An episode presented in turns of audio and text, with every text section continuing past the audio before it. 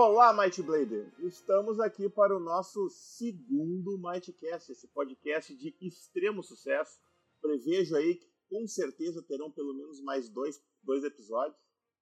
E eu estou aqui com o nosso querido e ilustre taverneiro do Valhalla, Domênico. Dá um oi aí pra galera, Domênico. Eu!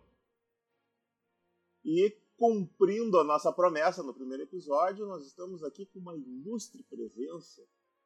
O homem dos mil RPGs, Thiago Jungs. Bah, bah, olá, galera! se, se, se, não escre se não escreveu mil, tá perto disso, né, Thiago? Uh, Deve faltar o quê? Uns, no, uns 983, mais ou menos, por aí? Não, é, no site tem uns 20 e poucos. Olha aí, olha. E eu já. sei que eu, eu sei que tem uns quase 10 assim que eu não botei, que eu fiz, mas eu não botei no site ainda. Eu tenho que colocar de que eu, que eu fiz em Gems e acabei não colocando, então eu imagino que tem uns 30. Se tu precisar de um diagramador, de um ilustrador, eu conheço dois caras muito bons para fazer isso. Tô sabendo, tô sabendo.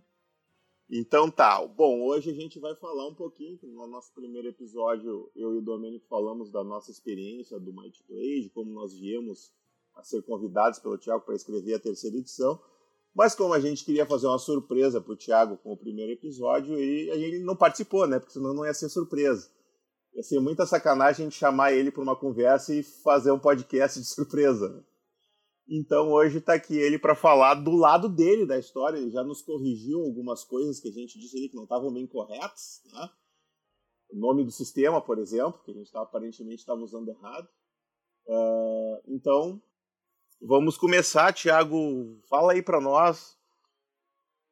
Onde é que surgiu o Might Blade? Quando foi que surgiu a primeira versão online do Might Blade? Como é que foi esse processo aí, maluco?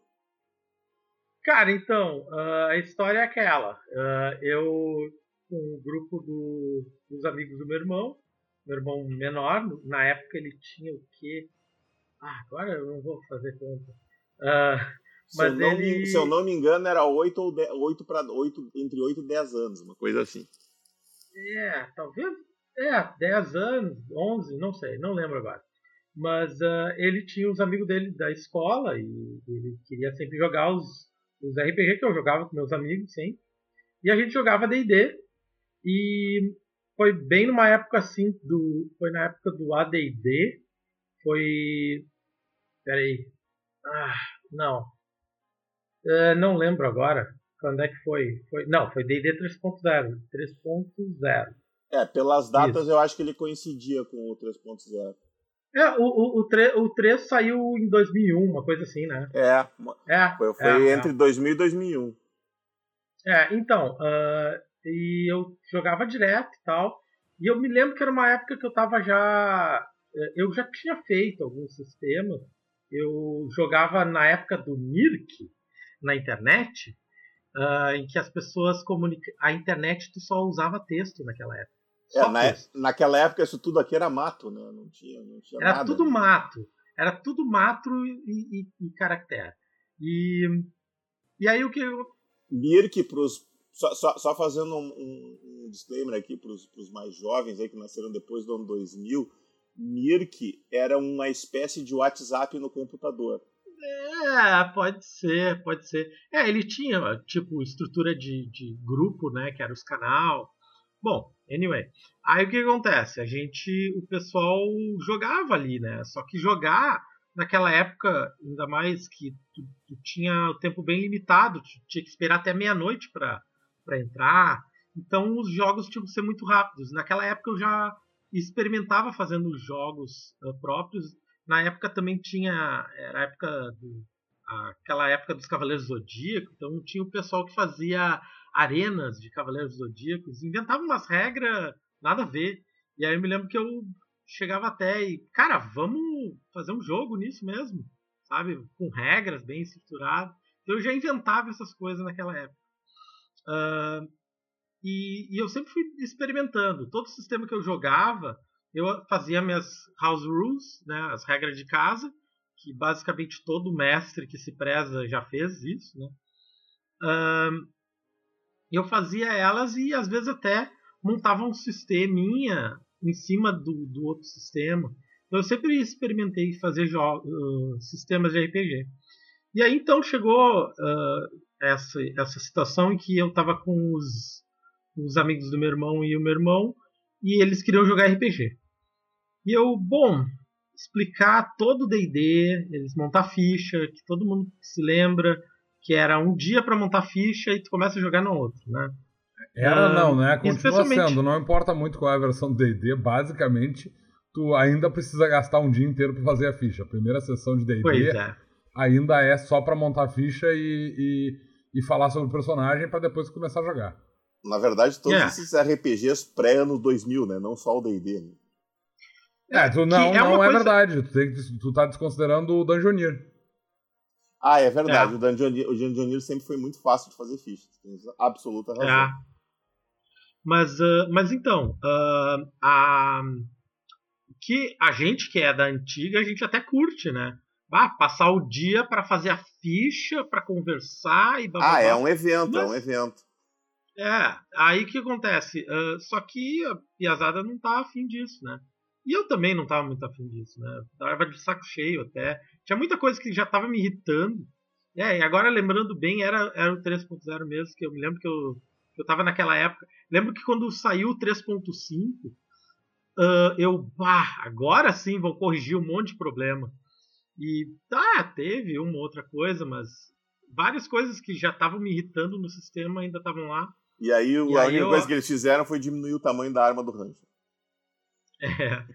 E é, teve magias. Eu acho que a grande mudança era de magias, nem lembro direito agora. Mas aí o que, que acontece? O, eu, uh, eu, eu já estava até jogando com o D&D uh, usando as regras aquela do Unearthed Arcana, em uhum. que tu uhum. usava as três classes, uh, Expert, Warrior e... E Caster. Com, é, Caster. E eu estava já usando essa regra, até para simplificar e tal.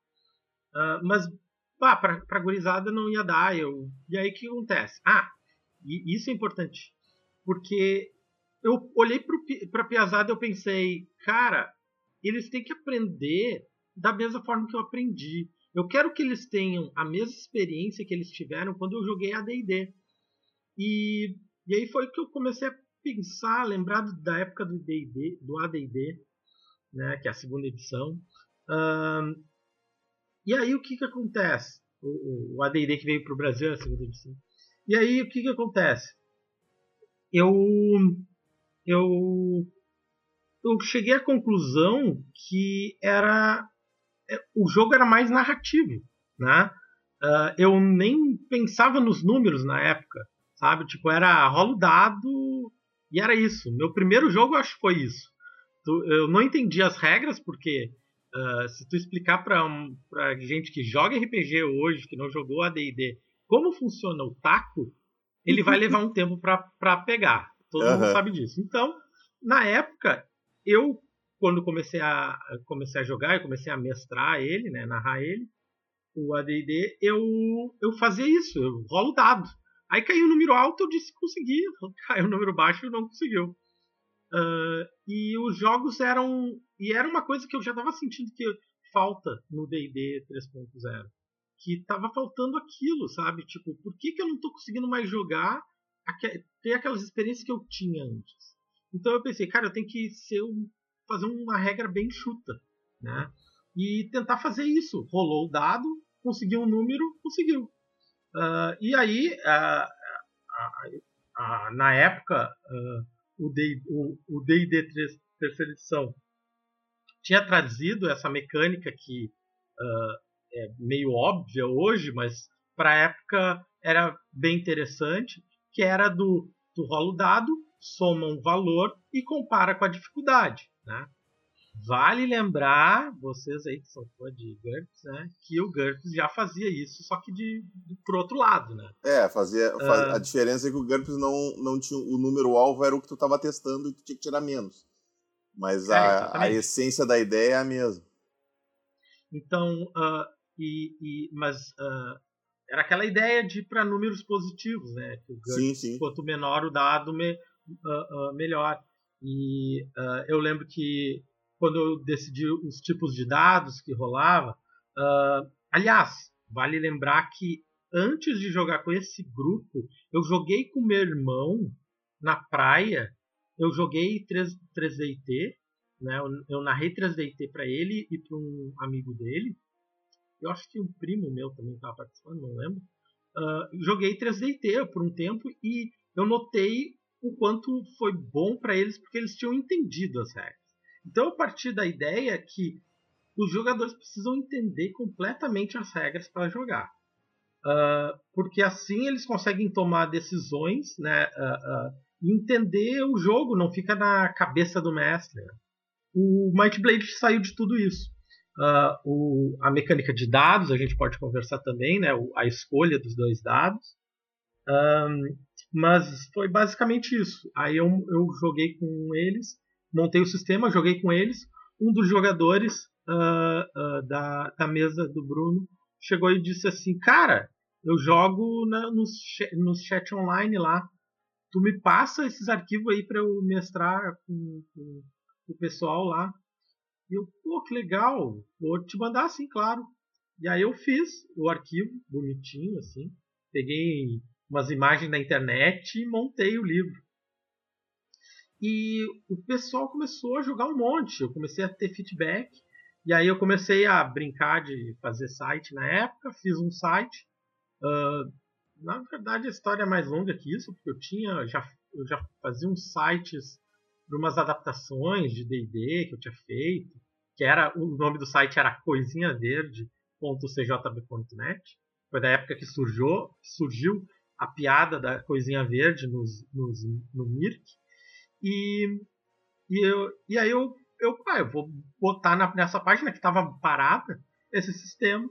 E o pessoal começou a dar feedback, começou a mandar e-mail, começou mais gente jogar. Eu comecei a narrar nas, nas páginas. E, e, e me diz uma coisa, né, nessa época aí, qual era o nome que tu estava usando para o sistema? Já que a gente tocou nesse assunto antes. Então, cara, uh, agora, agora, me pegou de surpresa. Uh, eu não estou lembrando exatamente, mas eu lembro de alguns nomes, tá? É, tinha um nome, tinha um que era Fênix, que é, é, era o sistema Fênix, porque eu tinha vários sistemas que, eu, dos sistemas que eu fazia, né? Tinha, tinha sistema que eu chamava de constelação, aí Orion, uh, eu tinha o sistema Orion, eu tinha um sistema lá chamado Nebula nessa época, tá? Olha aí vale lembrar, uh, que era um jogo mais uh, Vampiro à Máscara até, uh, com demônios. e, e tinha vários ali, e, um, e eu pensei em Fênix. Aí, e aí depois a, as ideias de trazer elementos, que isso é importante, que o Might Blade eu tentei trazer, elementos de jo jogos de videogame, me fez pensar em chamar de Phoenix Down. Quem jogou Final Fantasy lembra que tinha o Fênix Down, que era um item para ressuscitar, né? É, o que é muito interessante, na verdade, pelo fato de que a gente não tem a magia de ressurreição no, no, no Might Blade. E quando eu, eu, eu tava falando sobre a história do Might, do, do Might Blade com o meu primeiro grupo de RPG, que é basicamente um bando de gente que joga videogame, e eu contei que o primeiro nome era Phoenix Down, eles ficaram tipo, como assim o sistema se chamava Phoenix Down não tem, não tem uma magia de ressurreição? O que esse cara tá fazendo? Isso tá muito errado. Verdade. Verdade. É, o, o... na época tinha. se, se, se, eu, se eu posso defender, na época tinha. Ah, Mas na então... época tinha, pois é. Eu, eu, prefiro, eu, eu prefiro o sistema atual que não tem. não, eu também. Tu sabe que eu sou dessa opinião também. Uh, e, e, e, o que, que acontece? Naquela época era um outro jogo, logo que começou. Uh, e ele tinha basicamente as vacas sagradas que se mantém do, do Might Blade, que é os quatro atributos, uh, a ideia de habilidades e os dois dados, é, 2d6 de base. Só que o que acontece? Um, uh, eu ele tinha raças diferentes, né? Na época foi quando eu, eu criei o, o, os Leven, o, os. Peraí, como é, que pronuncia, como é que pronuncia o nome da raça aí? Leven? Ah, olha aí, ó. Já descobrimos como é que se pronuncia o nome dos Levente. Leven? Então quer dizer que o, o, o, T é mudo? Cara, assim, tipo, agora. Tiago, Tiago, Tiago, a gente tá, a gente tá aqui para descobrir essas coisas, não se preocupa. É, é, é, muito legal quando a gente. Imagina se hoje a gente pudesse conversar com o Tolkien a respeito de como se pronuncia o nome das coisas né? Ah, mas o Tolkien, o, tu, tu, tu, pegou um exemplo errado, né? O é, Tolkien eu sei. O, o Tolkien não, mas imagina poder conversar com o Lovecraft e descobrir como é que se chama o nome do Clayton direito, né? É verdade, é verdade. O chuchulo mas, é, é, um problema até hoje. É, e aí o que acontece? Uh, é, eu chamei de Leven, uh, mas uh, eu escrevi Levente, é, meio francês assim, né? Que até eu peguei da palavra de vento, né? Que é vent. Uh, e só que o que acontece? Nunca foi, nunca foi uma, nunca botei como regra. Né? Até eu deveria ter colocado, deveria ter escrito como se pronuncia, né? Os Levente. Não te preocupa, Mas o Domênico está fazendo isso agora. Perfeito. Não, eu não estou uh, fazendo pronúncia. Porque... A única coisa que eu estou fazendo no sistema é colocar os plural e os singulares de todas as raças, feminino e, e, e masculino, porque isso era uma confusão na minha cabeça. Mas os Levent, por exemplo, eu chamo de Levent. O livro dos nomes, Domênico, o livro dos nomes tem que ter um capítulo ali só sobre pronúncia e como pronunciar corretamente. Pois é, eu tô vendo que eu vou ter que Olha fazer aí, uma ó. parte de pronúncia no livro dos nomes também. Com certeza. Assim, pode deixar Levent, eu não tenho problema com isso.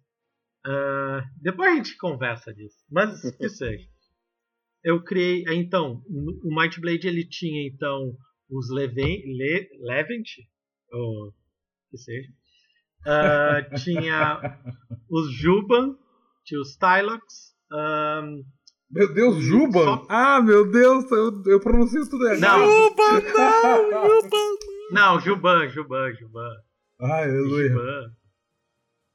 Mas, mas uh, que inclusive vale lembrar uma influência que eu agora lembrei que eu tive quando eu criei o cenário. Aliás, um dos nomes que também me veio agora, um dos nomes que eu tinha botado, que era nome para o cenário uh, e talvez para o sistema, não estava decidindo ainda, era Greenlands.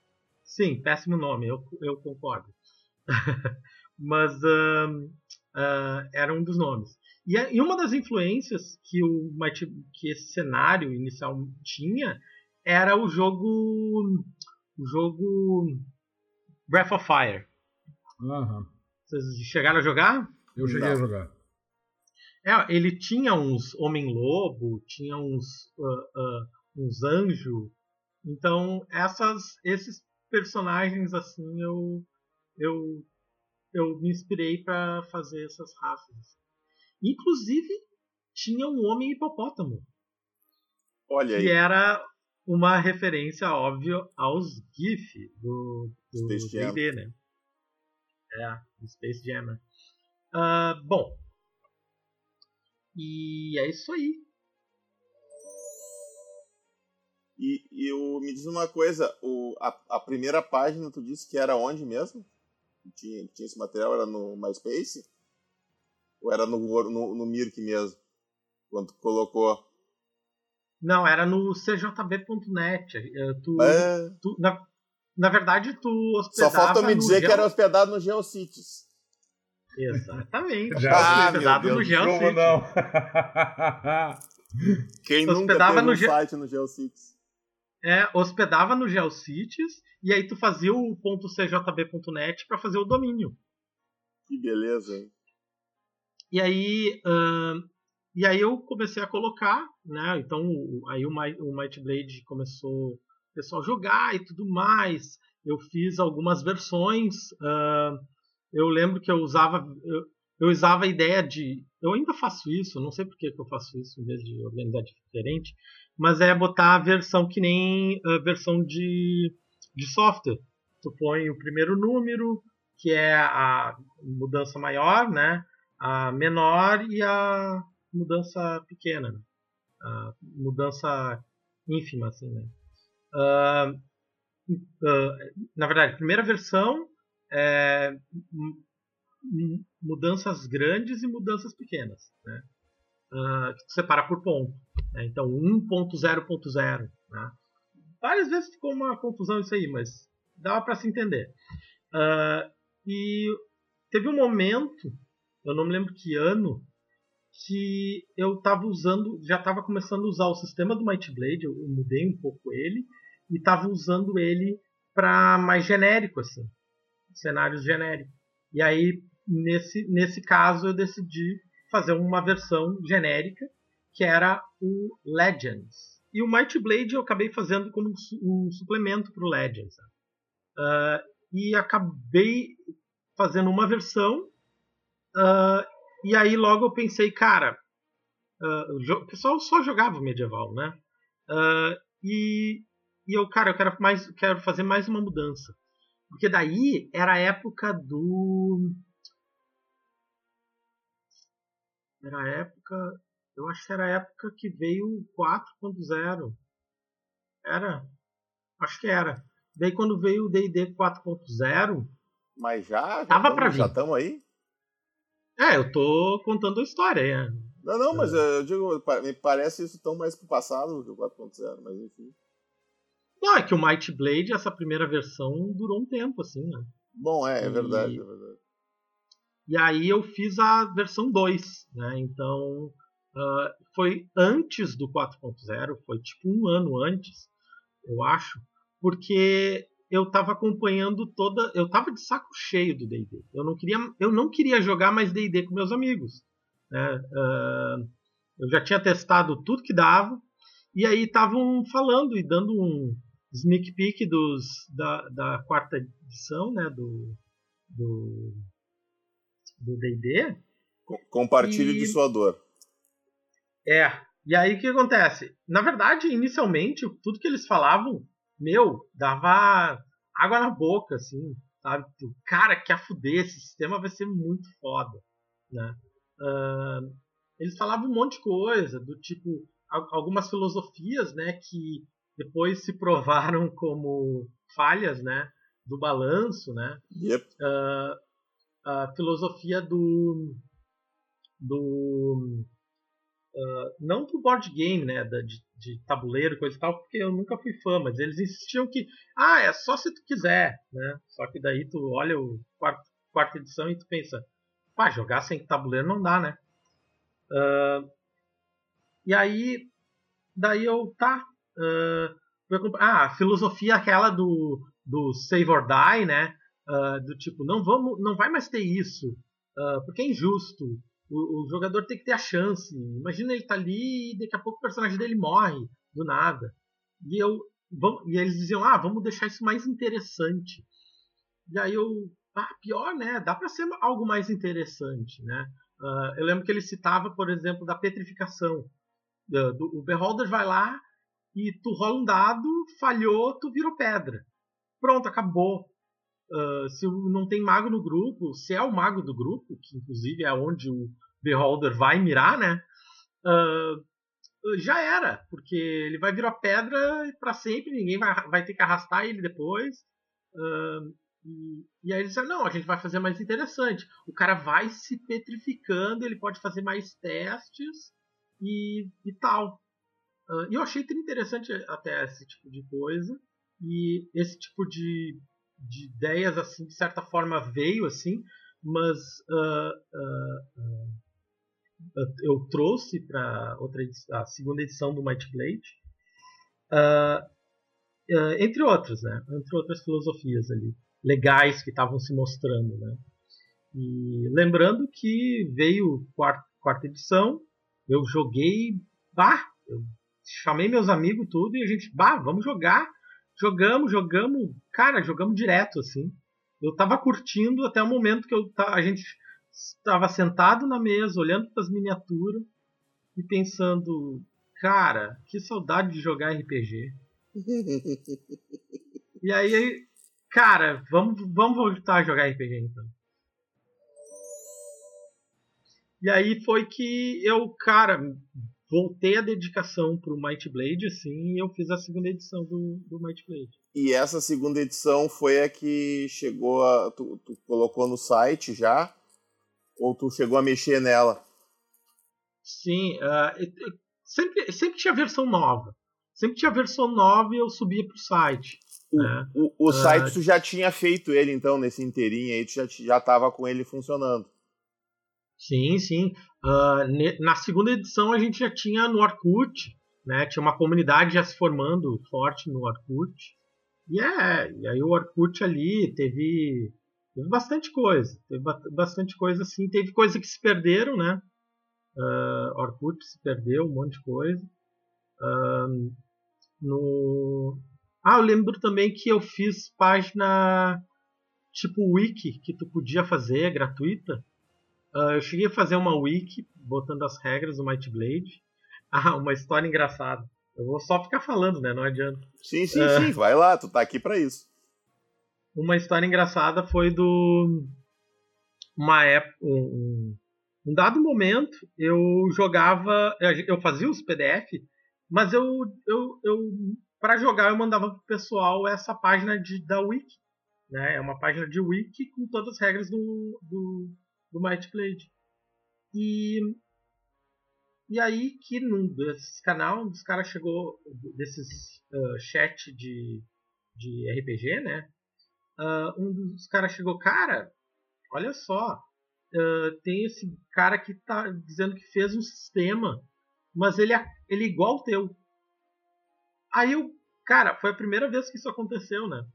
Uh, e eu, cara, que. A primeira reação que tu tem quando tu ouve disso é: o cara tá me roubando. Aí tu. Daqui a pouco tu pensa. Eh, eh, e aí eu olhei a página, o cara copiou e colou, assim. Botou algumas coisas dele, assim, né? Uh, mas Copiou, que... Copia, mas não faz igualzinho, né? É. Uh, e aí o que acontece? Cara, aí quando tu olha aquilo, daqui a pouco tu pensa, cara, esse cara uh, gostou.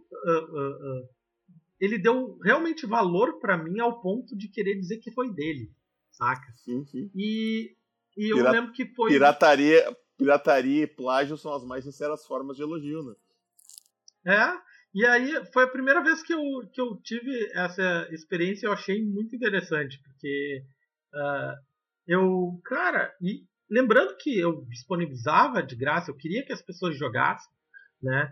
E eu não tinha qualquer plano de publicar ele, nem sonhava que ia publicar ele.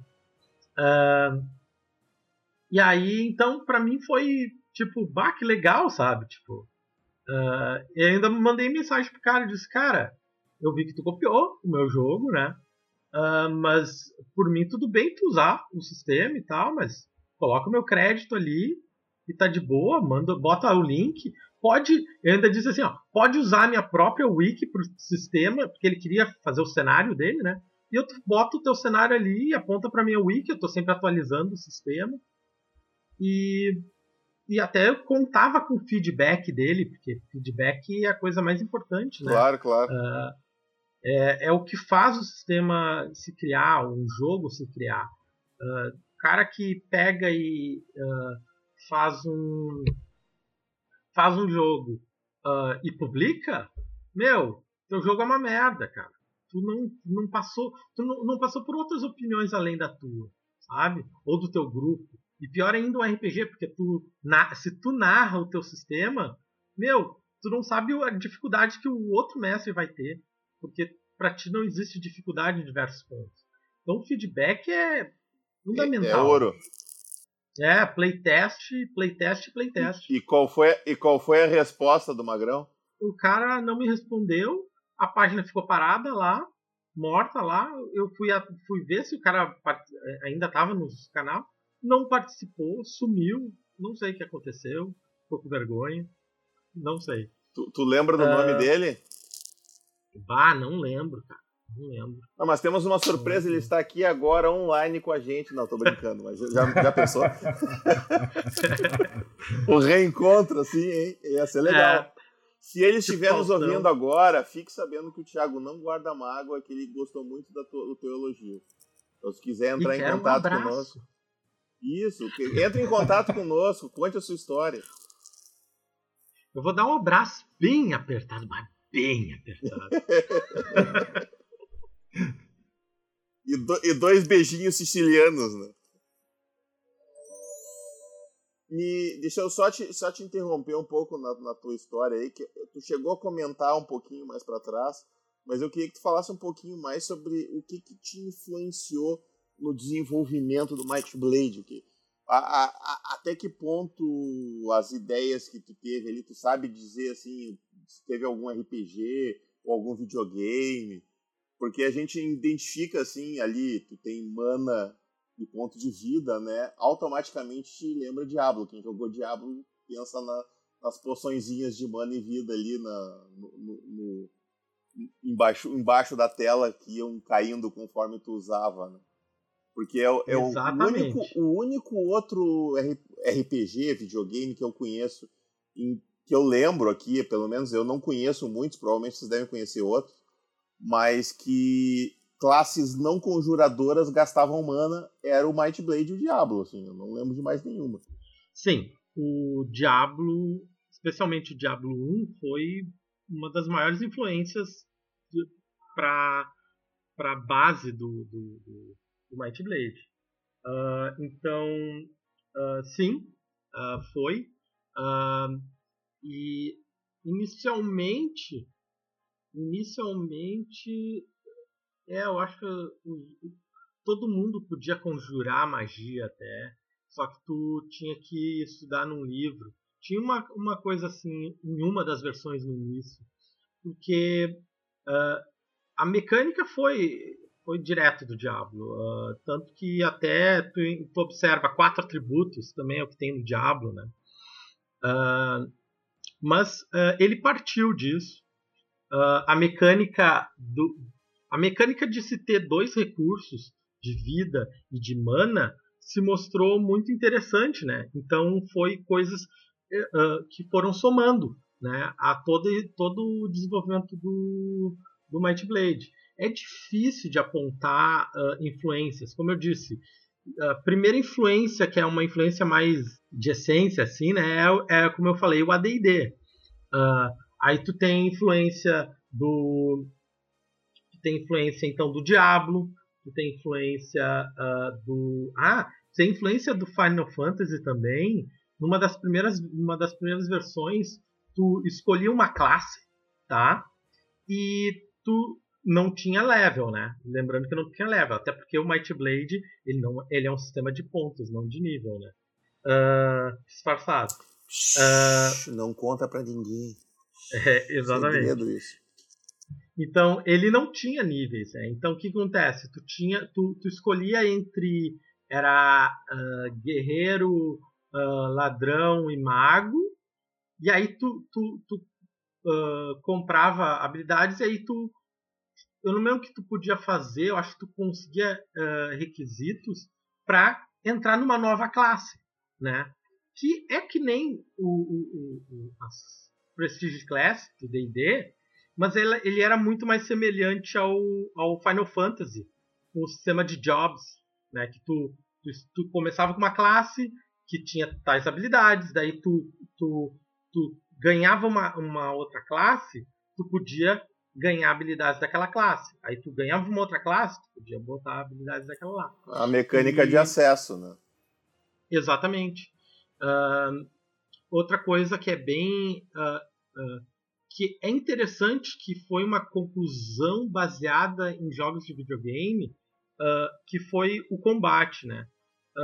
Porque uma coisa que, que no D&D, no AD&D, D&D também, é, no AD&D, antes do D&D 3.0, o, o guerreiro, no, na hora do combate, o que, que ele fazia? Atacava. Basicamente isso, né? atacava, rolava o dado. Ah, tu subiu de nível, tá no quarto nível, agora tu faz dois ataques por rodada. Então tu ataca e ataca. Aí depois tu pode atacar, atacar e atacar. Aí tu tá no level máximo, tu pode atacar, atacar, atacar, atacar, atacar, atacar, atacar. Que não só é E depois atacar, atacar, atacar, atacar com a outra mão. É, aí que, que já era um saco, porque entrava no combate, começava com o guerreiro, todo mundo ia tomar café enquanto o guerreiro ficava rolando dado. Literalmente, Aí, em alguns casos. É, e, então era chato, né? Uh, mas era a vantagem do guerreiro. O, o ladrão uh, ele subia um, um, os valores bizarros, né? Que eram os, as habilidades ladinas. E o mago ganhava as magias que tu ia progredindo, que era uma coisa interessante, né? Porque tu basicamente uh, ganha nível, tem uma, um, um, recurso diferente, né? E, e eu queria trazer isso, eu queria trazer essa experiência de uma variedade, até para o combate ser interessante. Entrou em combate, é meu turno, o que, que eu vou fazer? Eu quero escolher o que eu posso fazer, né? Eu tenho essa habilidade, eu tenho essa habilidade, eu tenho essa habilidade.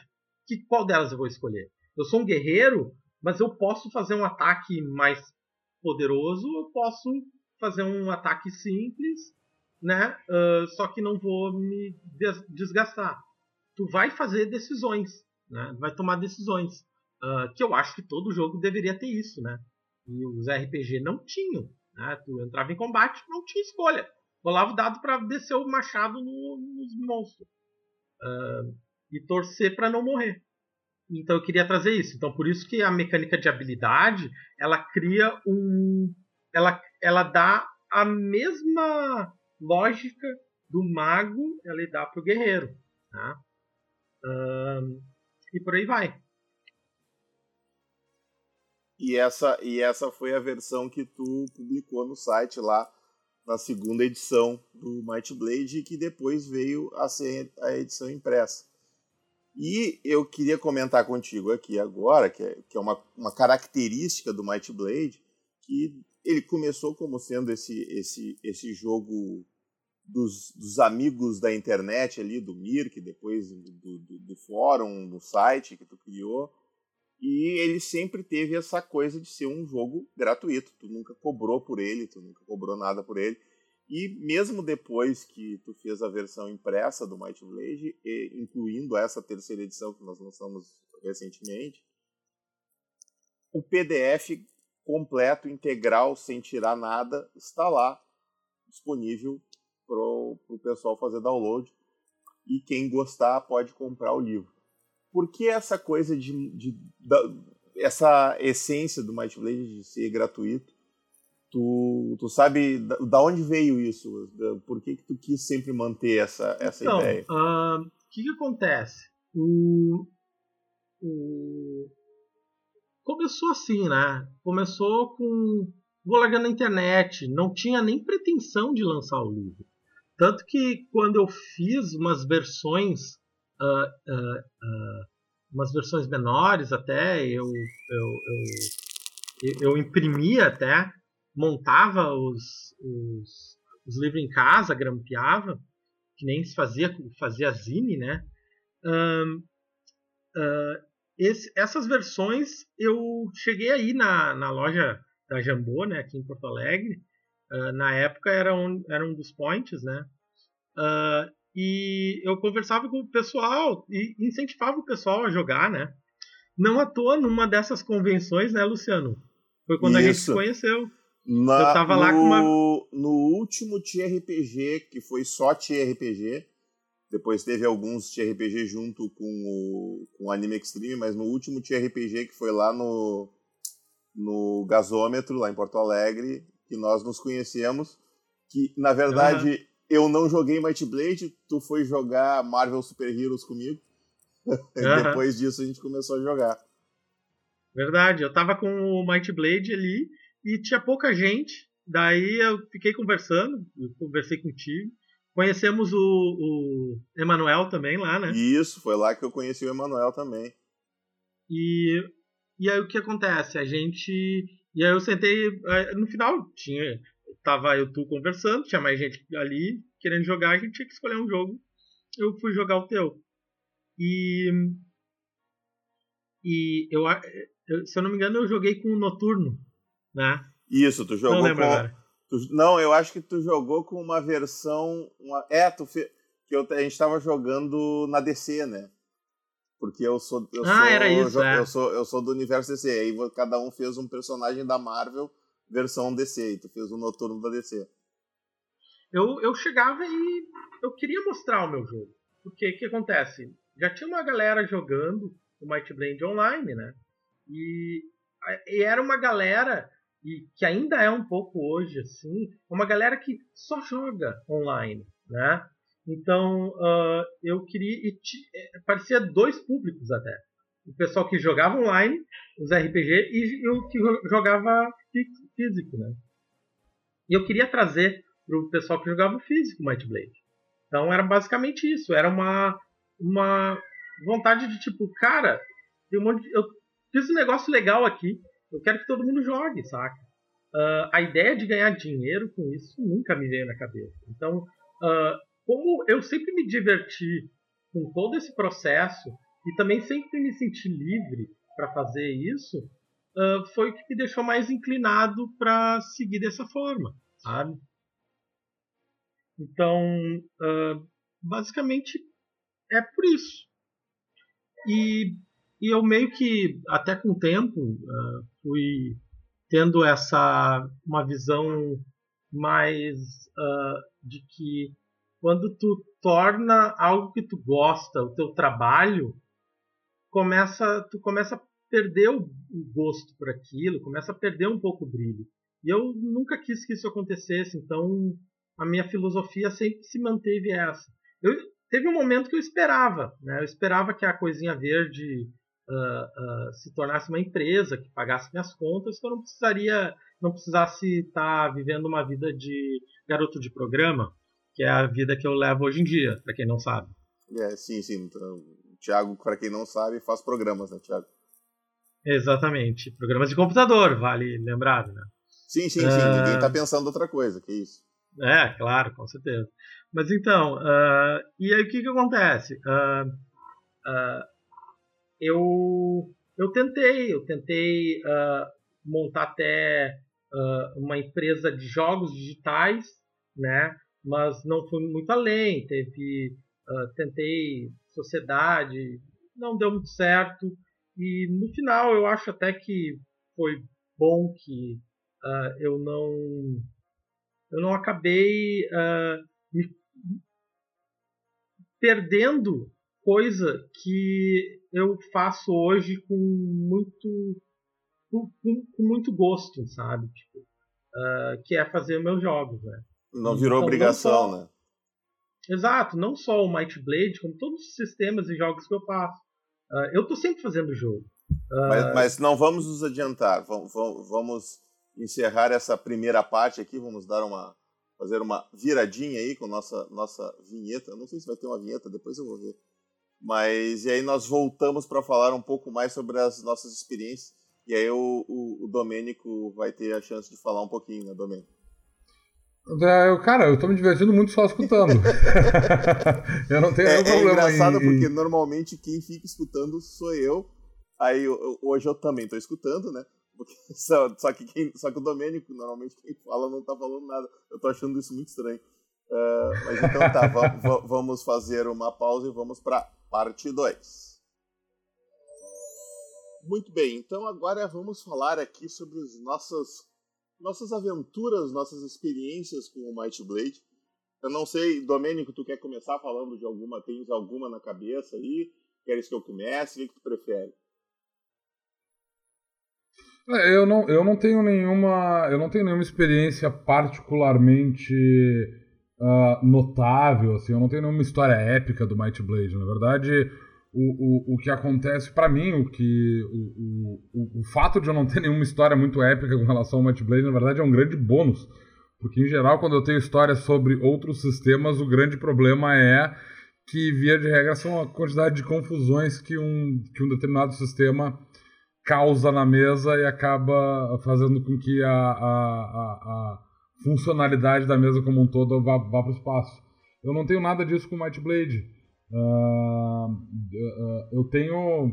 Eu joguei uma, uma, uma, boa quantidade de campanhas nos últimos anos. Might Blade virou basicamente meu, meu uh, sistema favorito nos últimos anos. Uh, na versão 2 e agora. A versão 3 eu até joguei pouco fora os playtests, mas a versão 2 eu joguei bastante. Assim. Tive bastante oportunidade de jogar. Mas não tenho nenhuma. Não, não, não tenho. A, a, a, as minhas mesas todas eram muito épicas, porque eu tenho várias histórias para contar com relação a, a função toda ao redor das mesas e tal. É, as pessoas com que eu joguei foi uma. Eu, eu joguei com uma variedade incrível de pessoas uh, de 2010 para cá.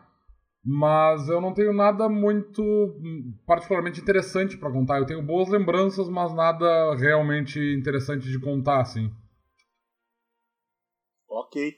Então eu vou fazer o seguinte, eu, eu queria falar então uma, uma experiência particular minha. Eu, eu mestrei bastante o Might Blade ali quando a gente estava ensaiando os novos sistemas, quando a gente estava fazendo matérias para Dragon Cave, quando a gente começou, quando o Thiago convidou a gente para fazer a terceira edição, a gente começou a fazer playtest de várias coisas. Uh, e inclusive eu testei recentemente eu descobri que eu fui o único que testei aquela regra de, de ter grimórios de magia e ter e, e as habilidades não serem magias, mas enfim, estava conversando com o Domênico sobre isso esses dias. Mas enfim, é, eu, eu, eu joguei esses playtests todos e depois eu acabei em, quando a gente terminou a, a, a terceira edição e lançou, eu comecei uma campanha na terceira edição usando o cenário de Dracon como, como cenário base e foi uma campanha que eu gostei muito. Eu foi fazia muito tempo que eu não conseguia fazer uma campanha assim com começo, meio e fim e realmente com um fim épico, porque eles tinham que destruir um lixo e para destruir o lixo eles tinham que destruir o coração de rubi do lixo que eles tinham que encontrar, então foi aquela quest assim bem longa. E, e quando eles destruíram o coração do lixo, eles conseguiram fazer um acerto crítico para destruir o, o, coração do lixo. Então isso foi uma coisa realmente épica. Assim. Uh, mas foi uma experiência divertida. Meu, meu, meu grupo de jogo vai estar ouvindo isso, se eles não quiserem ser expulsos do grupo. Eu espero que eles estejam ouvindo esse podcast. Eu vou fazer questão de, de perguntar para eles se eles ouviram, de saber se eles ouviram. Uh, mas enfim, uh, eu, esse, esse, essa campanha foi uma campanha que me motivou muito. E para quem não sabe, eu tenho uma livraria na qual eu também vendo, entre outros livros, o Might Blade. E recentemente o Wendell veio me visitar lá, foi um, um cliente que já tinha me perguntado sobre RPG. E, eu indiquei, obviamente, o, o Might Blade, conversei com ele, aí recentemente ele comprou o livro e estava tentando começar a montar um grupo, não estava conseguindo, eu tentei ver se eu conseguia montar um grupo com ele, por causa da faixa etária, não queria misturar ele no meu grupo, que já tem uma, uma faixa etária maior, aí eu disse, ah, como é que eu vou fazer e tal.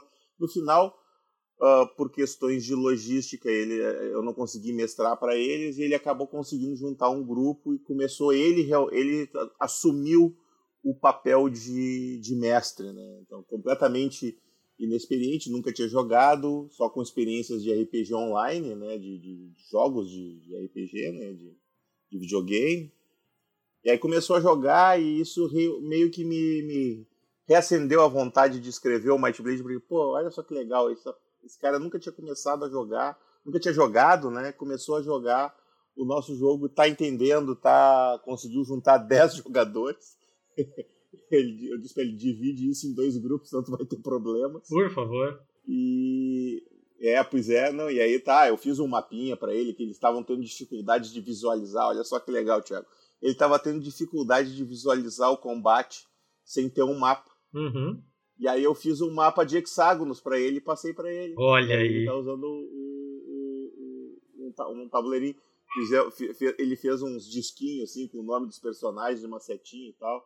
Já, já andei conversando com o Domênico aí pra gente fazer umas miniaturas aí, né, Domênico? Mas isso fica pra uma outra história, isso ainda é segredo do Estado. Isso é, é, ah. é a, a, a, gourmetização, ou melhor, curpetização do, do Might Blade. É.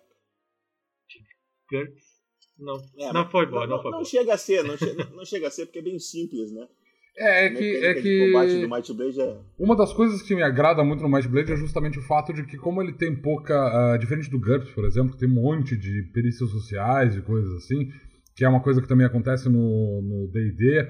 E na maior parte dos sistemas, tu tem uma quantidade muito grande de, de habilidades, perícias e coisas sociais para fazer interação com outros personagens. O Might Blade, em particular, tem pouca. E isso me agrada profundamente porque isso faz com que, na verdade, o sistema ele seja. Uh, basicamente focado em combate e, e tu deixa essa parte de, de, lidar com PDMs na parte interpretativa mesmo. Assim. Isso é uma coisa que me agrada muito. E o que meus grupos de jogo geralmente a, acaba acontecendo é que meus grupos de jogo, e eu uh, mantenho contato com muito grupo uh, online, uh, no RRPG, no, no, no WhatsApp e em, outro, em outras plataformas, e o pessoal fala muito dessa coisa do, do, do, da movimentação em combate. E eu, eu, acho, eu acho válido especificamente porque como o Might Blade tem combates muito rápidos, eles se resolvem uh, com pouca jogada de dado, os combates costumam ser muito letais, eles, uh, eles se resolvem em muito pouco turno. Então, tipo, os combates eles duram muito pouco no Might Blade. Assim, tipo, pra mim, um combate que dura 15 minutos é um combate longo. É, é, é muito difícil eu chegar nesse. Uh, nesse tempo de combate, assim, 15 minutos. Via de regra, o pessoal joga assim, o combate ele leva alguma coisa entre 5 e 10 minutos, assim, é uma coisa tipo 2, 3 turnos e tal, acabou o combate. É uma coisa muito rápida. Uh, e aí a gente tem tempo justamente para investir nos personagens. E eu, particularmente, uh, com os meus grupos de jogo, eu sou, eu sou colecionador de miniaturas, eu adoro uh, jogos de, de, de, miniatura. Eu jogo DDM, por exemplo, que é um jogo de D&D, um derivado D&D que é especificamente para jogar com miniaturas de D&D num, num, num, mapa um contra o outro. Não é um RPG, é um jogo de tabuleiro. E eu vejo muita vantagem na, na ideia de tu fazer, montar um tabuleiro e botar os jogadores ali, as miniaturas e tudo mais. Eu acho que isso enriquece a, a experiência do RPG dentro de um sistema como o Might Blade em que tu não vai gastar a tua sessão inteira montando uh, uma dungeon para os jogadores chegarem lá e debulharem a dungeon e que cada combate vai levar meia hora e que a sessão vai ser basicamente toda focada nessa uh, uh, nessa dungeon, que é o que acontece com o D&D, por exemplo. E o fato de que o, o GURPS, por exemplo, apesar de tu ter de tu ter muita perícia social, um combate no GURPS é um troço que leva horas para ser resolvido e tal. Então, tipo, eu acho que no Might Blade, que tem essa lógica de, de ter um combate curto, eu acho que as miniaturas especificamente elas adicionam no sistema, ao invés de, de, de, de, de, ser, de, de serem um problema. E como a gente tem regras muito simples de movimentação, a gente não tem um monte dessas regras pequenas, uh, dessas regras Uh, como D&D tem essa coisa de, de, de, ter ataque de oportunidade, a gente tem uma movimentação muito mais alta do que no GURPS, por exemplo. O GURPS, para te engajar em combate corpo a corpo, tu leva três turnos. E cada turno de, de cada jogador envolve duas ou três jogadas. O D&D tem essa coisa de ter muito ataque fora do teu turno, então tu, tu resolve muita coisa o tempo todo. O, o Might Blade tem essa coisa mais é, é, é mais reto e direto. Tu vai lá, tu move, tu faz um ou dois ataques, o, o, o teu oponente move, faz um ou dois ataques, é muito rápido. Tudo funciona muito rápido. E eu acho que nesse sistema, com essa simplicidade, uh, as miniaturas elas adicionam. Eu acho importante. Uh, eu acho importante não, mas eu acho uh, interessante usar é miniaturas. Válido. É, eu acho, eu acho uma, uma mecânica válida. É, eu, eu, costumo, eu costumo dizer que isso é muito. Uh, porque a, a ideia de tu entender o combate é o importante.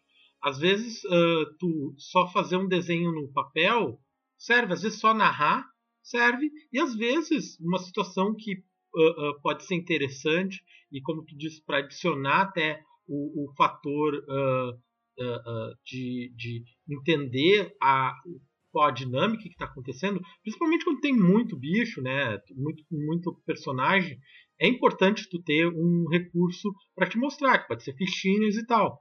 Eu, eu gosto bastante das miniaturas, até para uh, os jogadores uh, que estão começando e não tem ainda uma um, um imaginário pronto do, do, da fantasia, né? Então, as miniaturas elas, eu acho que ajudam assim. Mas acho que é totalmente particular de cada um, né? Uma, como o Domênico estava falando, o, o, o sistema é simples o suficiente para isso não ser uma, um, algo obrigatório, e sim opcional mesmo. Né? É, e, e, de fato no próprio Might Blade, a lógica de tu usar miniaturas, é, é, eu gosto, como eu disse, eu gosto muito de miniaturas e tal, uhum. e eu acho que justamente em combate de larga escala, assim, quando tu tem vários oponentes, eu acho que usar isso uh, ah, para melhorar a visualização do combate, particularmente, é muito bom. Mas quando tem um inimigo só, por exemplo, ah, tipo, sei lá, o grupo tá andando e aí ele encontra um ogro no meio do caminho, assim, sabe? E aí os caras resolvem enfrentar. Velho, eu não vou parar para montar um, um, um, mapa, botar as miniaturas para enfrentar um bicho, sabe? Tipo, o bicho tá ali, tu tá batendo no bicho, cara. Resolve isso e vai da imaginação, é muito mais interessante. É mais rápido, é mais limpo. Sim, tu tem no D&D, por exemplo, e especialmente no quarta edição, que tu tem todo o elemento tático, que é um jogo interessante. Como tu mesmo disse, eu, eu também adoro jogo de miniatura. Uh, e uh, ele tem esse fator tático. Onde é que eu vou ficar? Eu vou, eu vou deixar eles fulano e fulano vão flanquear. Eu vou ficar atrás atacando uhum. com flecha. Tu, tu montar uma, um, um, combate tático é interessante. Uh, o problema disso dentro de um, de um, RPG é que ele pode desvincular um pouco. Ele pode, como, como eu até disse, tu, tu vai parar ali o jogo para fazer isso, resolver isso aqui quando tu pode seguir no fluxo da narrativa. E aí, sei lá, ele parou. Tu monta, às vezes tu monta o combate, que já aconteceu muito disso, de montar as miniaturas e tudo mais, e os jogadores, tá, eu vou conversar com ele. E eles ficam conversando, e as miniaturas ficam é, claro. no meio da mesa. Lógico, é, é, é, esse o ponto, assim. Eu acho que tipo, a miniatura ela serve um propósito, ela, ela tem um lugar que é interessante, em, em, de novo, em sistemas simplistas uh, uh, simplificados, assim, tipo Might Blade, o, o próprio Dungeoneer que eu já mencionei aqui. Para esse tipo de sistema, quando tu quer ficar longe, quando tu quer fazer uma, um combate mais tático, quando tu tem um grande número de, de, de oponentes, nesses cenários é interessante. Mas eu não monto uma mesa assim, tipo, eu não preparo o combate, eu não preparo um mapa, um grid, um cenário para que haja um combate de antemão eu improviso isso sempre, assim, tal, Sim. justamente por causa disso, porque de repente chega na hora do combate e tal, tu bota lá um, um grupo de gnoll para enfrentar o, o, os jogadores, e aí chega o elfo e diz, não, pera, pera, pera, pera aí, vamos, vamos bater um papo com esses caras antes, e tu acaba não, não precisando nem sequer ter um combate. É. Tu pode resolver isso de outras formas. E é a mesma coisa com outras situações, tipo briga de taverna. Porra, tu não vai botar um grid, de, tu não vai botar um mapa numa, numa taverna, mas um lugar fechado o cara se move e bate. Tu escolhe onde é que tu vai bater, não tem muita opção, assim, sabe? Tipo, é. não é um combate tático, ele é um combate justamente meio caótico, então, tipo, beleza.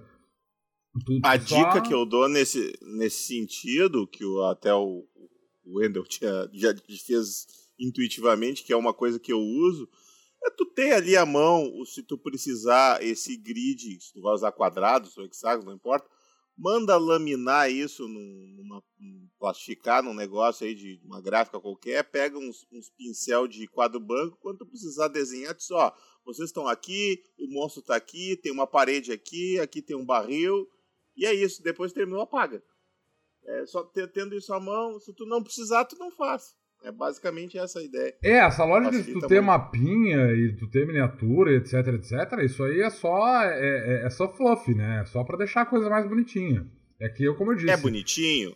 É legal? É. É. Dá é, trabalho? Dá. É, é, é, é o que eu então, falei, assim, eu sou colecionador um. de, de miniatura, então eu tenho, sei lá, eu, 500 miniaturas em casa, 600 miniaturas, e os meus jogadores gostam de brincar com as miniaturas ali em cima do mapa. Mas, tipo, eu já joguei a, a nossa campanha de GURPS, que eu, eu, joguei agora recentemente, eu não tava mestrando, eu tava jogando. O nosso mestre fazia isso, ele tinha um, um mapa uh, hexagonal em branco e ele simplesmente dizia, ó, oh, é assim que funciona, tu vai para cá, tu vai para lá, e era isso. Não, é, só, eu, eu acho que ter esse, esse uh, o, o, o material para usar miniaturas é um, um, um adicional interessante para o jogo. Eu não acho que ele é essencial. E, e, e, eu acho que ele não deve ser usado sempre. Eu não acho que, que o, o, o mestre deve. Toda vez que o cara diz eu bato nele, tu vai lá e para para montar um, um, um, grid de combate e dizer onde é que tá cada um. Eu acho isso besta, na verdade, né? Tipo, eu acho que depende da situação. Como eu disse, tipo, briga de taverna, não usa. Tu vai enfrentar um único bicho, que tu sabe que, particularmente quando tu sabe que o bicho vai cair muito rápido, cara, é perda de tempo. É perda de tempo. Mas assim, ó, a gente desviou um pouco do assunto. Tiago, tu tem alguma história que tu lembre legal de alguma mesa que tu mestrou, que tu jogou de Might Blade? Eu tenho. Alguma história envolvendo o Might Blade? Uh, na, nos playtests para a segunda edição do Might Blade, eu eu sentei com que era o mesmo grupo esse do, do meu irmão e os colegas dele, que inclusive a gente já uh, jogou, eles playtestaram Nebula também. É um grupo que de vez em quando a gente se re ressuscita ele para jogar algum jogo. Uh, com eles eu playtestei a segunda edição, junto com o pessoal da, na, na internet, obviamente, a segunda edição, e eu a gente fez um, um, uma campanha que era para ir da primeira, do primeiro nível até o décimo, né? A gente foi. Uh, a gente quis fazer um bem, bem direto. A gente ia fazer cada sessão um nível. Uh, e a gente fez uma saga, né? Uh, andando por Tebrim. a gente foi, cara, e era é... tu mestrando. Sim, sim, eu mestrando. E, e foi bem interessante, porque foi, uh, foi por causa do meu irmão, por exemplo, que o Bárbaro entrou no, no, na segunda edição. Acho que foi na segunda edição. Ele é o culpado! Ele é o culpado. Ele é o culpado! Isso porque ele queria fazer literalmente um bárbaro burrão, né? E, bom, ele, ele não uh, fazia, fazia sentido fazer uma classe para isso, né? Então daí que surgiu ele.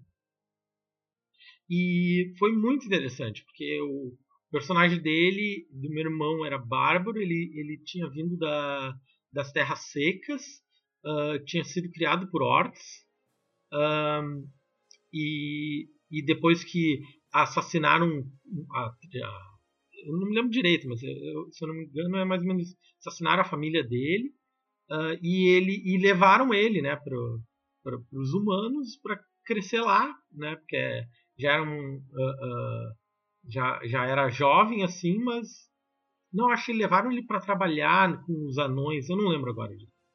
E aí o que acontece? Ele era um burrão que vivia nas terras secas. Um, e aí quando ele chegou, eu não lembro como é que foi a introdução, porque você sabe que a introdução às vezes é a coisa caótica ou, ou, ou muito direta, do tipo, ah, você parece confiável, não quer se juntar a nós?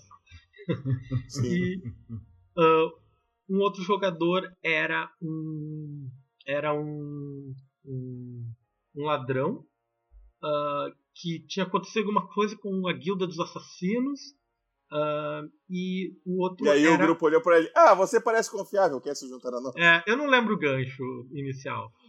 e tinha um mago, que era um mago velhão, assim. Uh, uh, um mago velhão de primeiro nível. É, um mago velhão de primeiro nível, mas um velho bem. bem velho, assim. Ranzinza e e... Ele era um agricultor que tinha decidido aquele ano, aos 80 anos, virar um mago. É, a gente tava seguindo os clichês, né?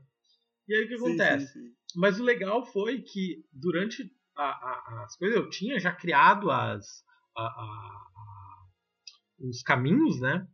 Uh, claro, os caminhos vieram desde do, do, como eu falei, né? Lá do início, né? Uh, Uh, então os caminhos eu já tinha feito alguns caminhos, né? Uh, e eu já planejava ali pro, pro ladrão se tornar assassino, né? Uh, e alguns caminhos que eles poderiam chegar. E não sei se lembra os assassinos, eles que vinham com, entrar em contato contigo, né? Sim, sim. E foi mais ou menos o que aconteceu durante a saga. E aí eles acabaram enfrentando um, um um grupo, nos primeiros níveis, eles acabaram enfrentando um grupo de, de, de criminosos assim, e no final o mago usou o inferno e tacou fogo nos, neles assim, e eles fugiram. E, e eu acabei criando um gancho a partir daí, que um dos caras que estava lá, que eu narrei como sendo um, um psicopata arremessando adagas, assim, uh, eu narrei que esse cara era um eu, eu construí esse personagem, ele sobreviveu, então, a esse, a esse ataque. Eles, eles lutaram, Marcado pelo fogo e Isso, tal. Ele, ele ficou todo cheio de cicatrizes, ele usava um manto, começou a perseguir eles. E aí esse cara começou a fazer acordo com os goblins. É, então, o, era um o nome cara... dele não era Xixil, né? Não. Não, ele usava um ah, manto tá, não, preto. Assim. Certeza. Ele usava um manto preto, tava sempre escondendo a cara. porque estava uh, uh, todo queimado e ele tinha um monte de goblins servindo ele. Então ele meio que virou um, um bandido recorrente assim. E, e aí na, na saga, não lembro direito, eles tinham que uh, resgatar alguma coisa que estava com o filho de um nobre, que esse filho tinha sumido. E eu fiz em um, em um, determinado momento, que daí eles estão lutando com esse cara que, para eles, ele. Ah, que saco, esse cara tá no, na nossa cola. E eu consegui fazer porque eles odiassem o cara, né? Que essa é uma coisa muito importante. Consegui fazer sim, que os jogadores odeiem o vilão torna a aventura muito melhor. Eu consegui fazer porque eles odiassem o cara. E aí, uh, uh, uh, quando, em um determinado momento que eles chegaram, bah, agora a gente vai cagar esse cara a pau. quando eles chegaram para bater nele, eu, eu, eu, narrei que eles conseguiram baixar o manto. E eu acho que eles estavam com alguém que disse: Esse é, é o filho do nobre. E aí ficou todo mundo, putz, ele não pode morrer, tá ligado? E eles estavam loucos pra matar esse cara. E eles Entendi. precisaram levar esse cara. Aí foi. Se eu não me engano, eles tiveram uma, uma discussão se eles levassem a cabeça do cara, estaria valendo ou não. Mas eu convenci eles. A gente não que... precisa matar ele, a gente pode só é. levar a cabeça. Então eles prenderam ele, tentaram tirar ele lá da caverna onde eles estavam lá. Só que daí eu fiz, obviamente, Goblins aparecer, que ele estava liderando uma horda de Goblins. E e, e resgatar o cara. Então ele, ele escapou de novo. Os jogadores estavam muito putos da vida com isso. E aí esse cara acabou trazendo um, um, um, abrindo um portal, eu acho, não lembro agora, que veio, que vinha lá de, de, de Arcânia, uh, que ia vir um exército. Acho que é, não, não sei se estou confundindo. Mas ia vir um exército do mal atravessar era de mortos-vivos? Não lembro se era de mortos-vivos. Não era tão clichê assim, era? Pode ser, não lembro. Uh, eu Homens adoro dragões. clichê, né? Eu não lembro. Uh, ia, ia vir um exército para atacar. E esse cara ia trazer isso deles, né? E aí, óbvio, eles ficaram putos porque eles pensaram, a gente devia ter matado aquele cara. Mas eles já estavam chegando no nível 10, né? E uh, eles tiveram a chance de treinar um caminho então o, o, o, ladrão virou assassino, voltou cheio de habilidades. Uh, o, o Bárbaro não lembro o que, que, ele, que, que ele se tornou. Tinha alguma coisa em Darilho das Terras Secas, né? Eu não lembro agora. Eu acho que tinha um caminho assim. O Bárbaro, então, ele pegou um caminho, não lembro qual, que deixava ele eu não lembro se dava para ele um tipo de fúria, não lembro direito agora. Uh, e o mago virou arquimago. E eles estavam no, no, no, nível 10 quando eles chegam nesse ápice que é essa batalha campal assim.